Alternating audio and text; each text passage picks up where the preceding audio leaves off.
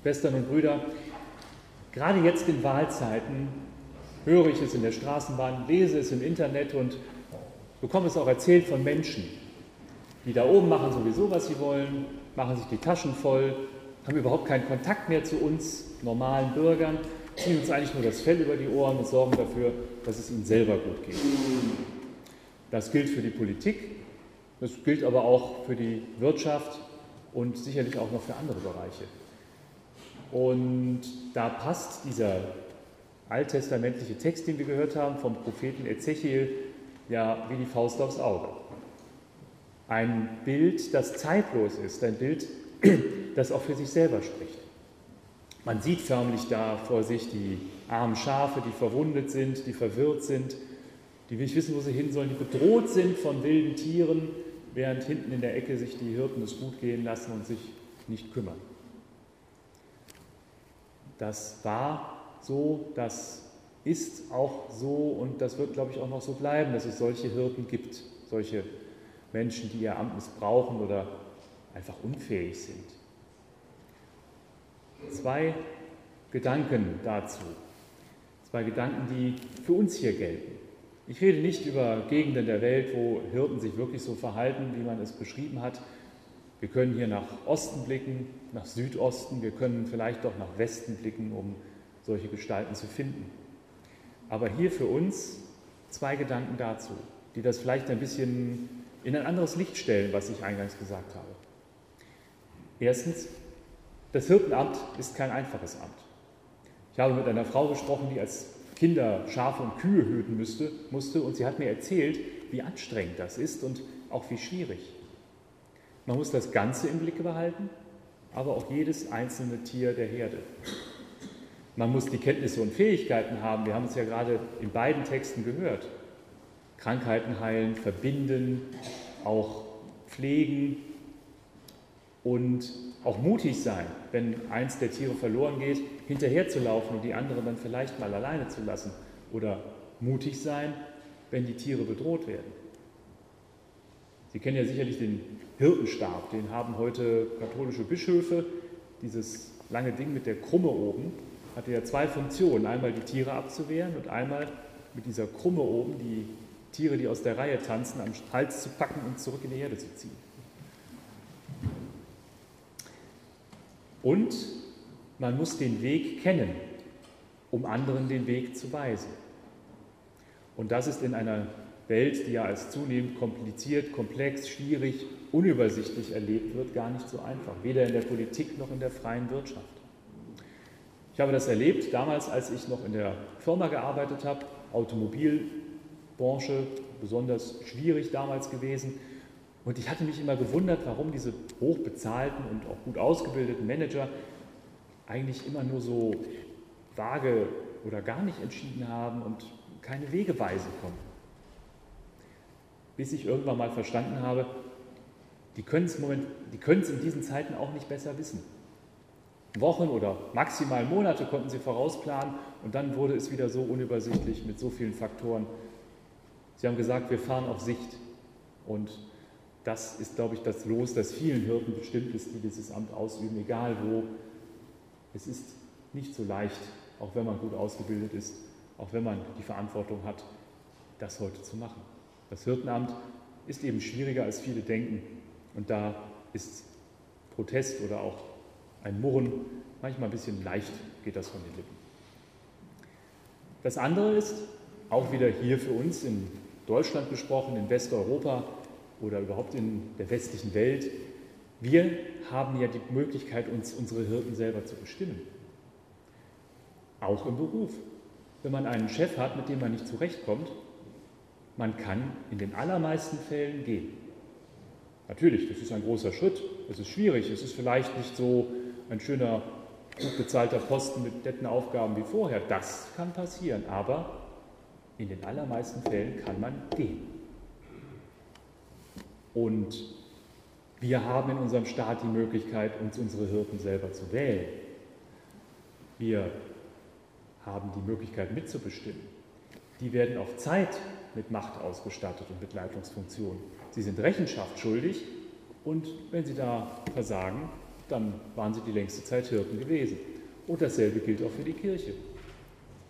Über die Wahl des Presbyteriums, über die Wahl der Pfarrer, auch über Entscheidungen, die gemeinschaftlich getroffen werden, haben evangelische Christen vor allen Dingen, auch in anderen Kirchen ist das so, Einfluss darauf, wer sie leitet und wie sie geleitet werden. Seit 1610, wie ich jetzt lernen durfte im Kurs über rheinische Kirchengeschichte, ist das so. Seit über 400 Jahren haben wir ein System, wo wir mitbestimmen können. Und wir sollten es auch tun als evangelische Christen, denke ich. Auf der einen Seite wissen wir, dass Ordnungen wichtig sind. Ohne Ordnung kann es keine Freiheit geben. Eine anarchistische Welt, also eine gegen die Herrschaft gerichtete Welt, wie das ja wörtlich heißt, wäre eine Welt ohne Freiheiten. In einem geordneten System können wir uns entfalten, haben Rechtssicherheit, haben auch Religionsfreiheit, haben überhaupt die Freiheit, unsere Wege zu gehen oder den Wegen Gottes eben zu folgen, so wie wir es für richtig halten. Und schon Paulus wusste das und hat ja gesagt, alle Obrigkeit ist von Gott. Ein Satz, der leider auch wieder von der evangelischen Kirche oft missverstanden wurde. Wenn wir überlegen, Paulus lebte in einer Zeit, wo die Kaiser so langsam ein bisschen irre wurden und die Präfekten jetzt auch nicht immer so ganz korrekt gearbeitet haben, aber er wusste, wozu diese Ordnungen notwendig sind. Und dann über die Reformation und Tatsache, dass die Landesherren dann auch die Chefs der evangelischen Landeskirchen geworden sind, ja, da wurde dann im Prinzip jeder, der oben eine Hirtenfunktion hatte, von der evangelischen Kirche legitimiert. Leider. Oder zumindest von großen Teilen der Kirche. Vor 100 Jahren war es dann die Monarchie als die gottgewollte Ordnung. Vor 80 Jahren war es der Führerstaat als die gottgewollte Ordnung. Also vor sowas, sowas sollten wir uns hüten und trotzdem die Ordnung mitgestalten, mitbewahren und immer aber auch kritisch begleiten. Das sollte uns als evangelische Christen oder überhaupt als Christen eigentlich sogar noch ein bisschen leichter fallen. Denn wir stehen ja nicht mit beiden Beinen in diesem Staat und halten das für das Absolute und das Wichtigste. Wir haben gelernt, Ordnungen nicht zu verabsolutieren, sei es die Ordnung des Staates oder die Ordnung des sogenannten Volkes, was auch immer das sein mag, oder meinetwegen auch, um mal ein anderes Beispiel zu nennen, die Ordnung der Wirtschaft der Ökonomisierung. Alles muss effizient sein, alles muss zielgerichtet sein, alles muss funktionieren. Und zwar fehlerlos. Ja, es ist wichtig für die Wirtschaft, dass es so ist. Es ist wichtig, dass Sachen laufen. Auch eine Gemeinde ist im Prinzip eine Organisation, die gut funktionieren soll. Möchte jeder. Und braucht auch Ziele. Aber alles dieser Ideologie zu unterwerfen, wäre auch wieder eine Ordnung, die wir als Christen eigentlich so nicht mittragen dürften. Wir stehen aber nicht mit beiden Beinen in dieser Ordnung oder in dieser Welt. Wir stehen mit mindestens einem, vielleicht sogar anderthalb Beinen in etwas anderem, das wir das Reich Gottes nennen. Und das feiern wir ja jeden Sonntag eigentlich, besonders in dieser Zeit mit der weißen Farbe, mit der neuen Osterkerze. Auferstehung und Leben. Jesus war auf der Welt, dieses Reich Gottes uns zu zeigen. Und die Auferstehung und sein Leben zeigen, dass dieses Reich Gottes eben schon angebrochen ist. Ein Reich, das Menschen mit den schönsten Utopien, den tollsten Ideologien oder den schrecklichsten Utopien oder schrecklichsten Ideologien nicht schaffen können auf dieser Welt. Und es ist schon angebrochen und wir sind Teil davon. Teil des Volkes Gottes, Teil der Herde dessen, den wir im Evangelium den guten Hirten nennen. Es mag ordentliche Hirten geben, es gibt Hirten, die sich bemühen, es gibt Hirten, die versagen. Ja, aber es gibt nur den einen guten Hirten, von dem wir im Evangelium gehört haben. Und wir haben auch gehört, was er tut mit seiner Herde. Und diese mit anderthalb Beinen in einer anderen Realität, nicht aber in, einer anderen, in einem anderen Reich sein, das schenkt uns Freiheit. Das schenkt uns Freiheit, diese Welt nicht aus dieser Froschperspektive von Notwendigkeiten und Sachzwängen zu sehen, sondern mit einem gütigen Auge, mit einem weiten Herz auf diese Welt zu gucken und auch auf das Versagen mancher Hirten und auf unser eigenes Versagen.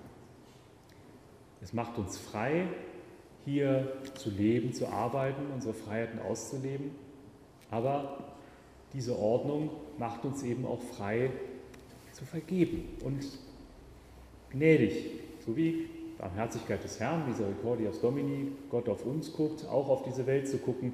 Und das sagt sich jetzt vielleicht leichter, als es ist, aber bei allen Schrecklichkeiten, das alles nicht immer so furchtbar ernst zu nehmen, was da so uns geboten wird teilweise. Diese Ordnung gibt uns die Freiheit, die Geister zu unterscheiden. Und der gute Hirte gibt uns die Richtung und die Orientierung dazu vor. Die Frage ist, kann dieser gute Hirte, soll dieser gute Hirte Vorbild für unsere irdischen Hirten sein? Oder für uns selber, wenn wir ein Hirtenamt haben, in der Familie, in der Politik oder in der Wirtschaft?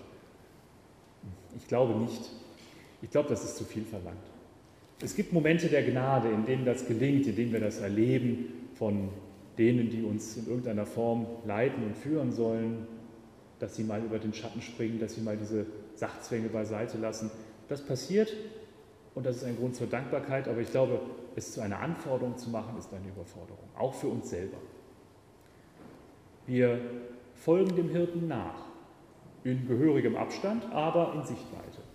Und werden nicht so werden wie der Hirte, das geht nicht, aber wie gesagt, Richtung und Orientierung, die Geister unterscheiden, die richtigen Fragen stellen, die richtigen Fragen an uns selber, die richtigen Fragen an die Hirten, die uns leiten und auch an die, die das wollen, die uns leiten wollen. Und diese Ordnung Gottes gibt uns die Freiheit, aufzustehen und das Maul aufzumachen, wenn es Kräfte gibt, die unbarmherzig sind und lebensfeindlich und gewalttätig, sei es in Worten oder Taten. Als Teil des Volkes Gottes können wir das und dürfen das und sollen das. Für mich ist diese Tatsache, dass wir dem guten Hirten folgen, ja, dreierlei eigentlich. Es ist für mich Trost, weil es eben hier auf der Erde nicht das Absolute ist. Es ist für mich Hoffnung, weil eben dann noch etwas anderes da ist. Und es ist für mich auch Ermutigung. Amen. Und der Friede Gottes, der höher ist als alle unsere menschliche Vernunft, der bewahre eure Herzen und Sinne in Christus Jesus.